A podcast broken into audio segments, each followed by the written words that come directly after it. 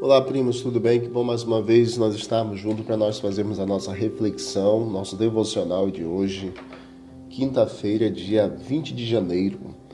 O Salvador e o ladrão na cruz. Lucas 23, verso 42 diz: Jesus, lembra-te de mim quando vieres no teu reino. A Cristo, em sua agonia na cruz, sobreveio um raio de conforto. Jesus Cristo veio para salvar aquele que se havia perdido. E a primeira pessoa salva quando ele pagou o preço da nossa condenação foi exatamente para trazer um alívio a todo o seu sofrimento, um conforto e uma certeza de que o seu sacrifício estava valendo a pena. Foi o arrependimento do ladrão na cruz foi a súplica do ladrão arrependido. Ambos os homens que estavam crucificados com Jesus, tanto da direita como da esquerda, a princípio o injuriaram, e um deles, sob os sofrimentos, tornara-se cada vez mais desesperado e provocante. Assim não foi, porém, com o companheiro.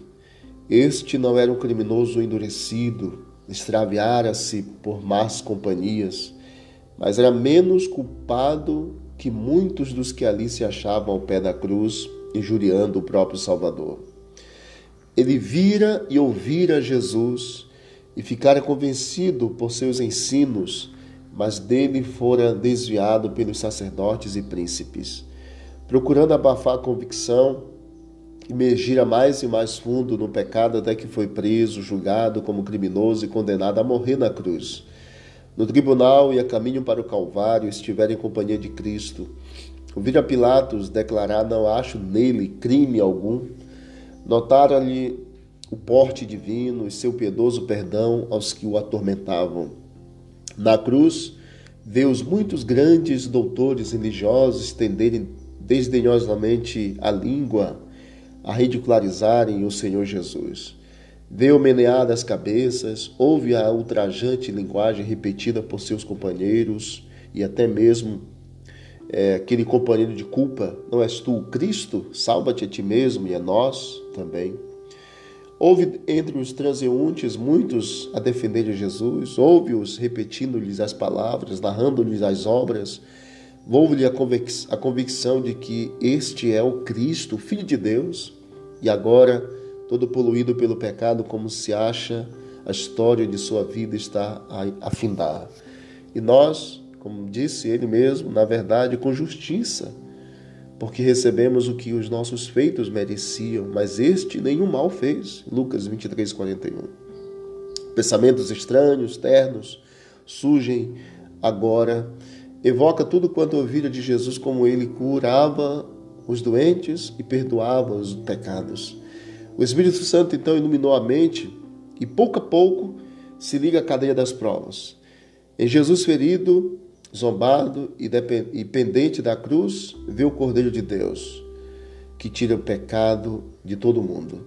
No misto de esperança, de agonia, em sua voz desamparada, moribunda, esta alma tira então de dentro de si um grito de socorro e grita: Senhor, lembra-te de mim quando tu vieres no teu reino. A resposta veio pronta de Cristo, com suave voz, melodioso acento, aceno de esperança, cheias de amor, de compaixão e de poder, as palavras de Cristo. Na verdade, te digo hoje: estarás comigo no paraíso. Coração anelante, estiver atento a ver se ouvir alguma expressão de fé da parte dos discípulos. Quão grata foi, pois, ao Salvador a declaração de fé e amor do ladrão prestes a morrer na cruz do Calvário.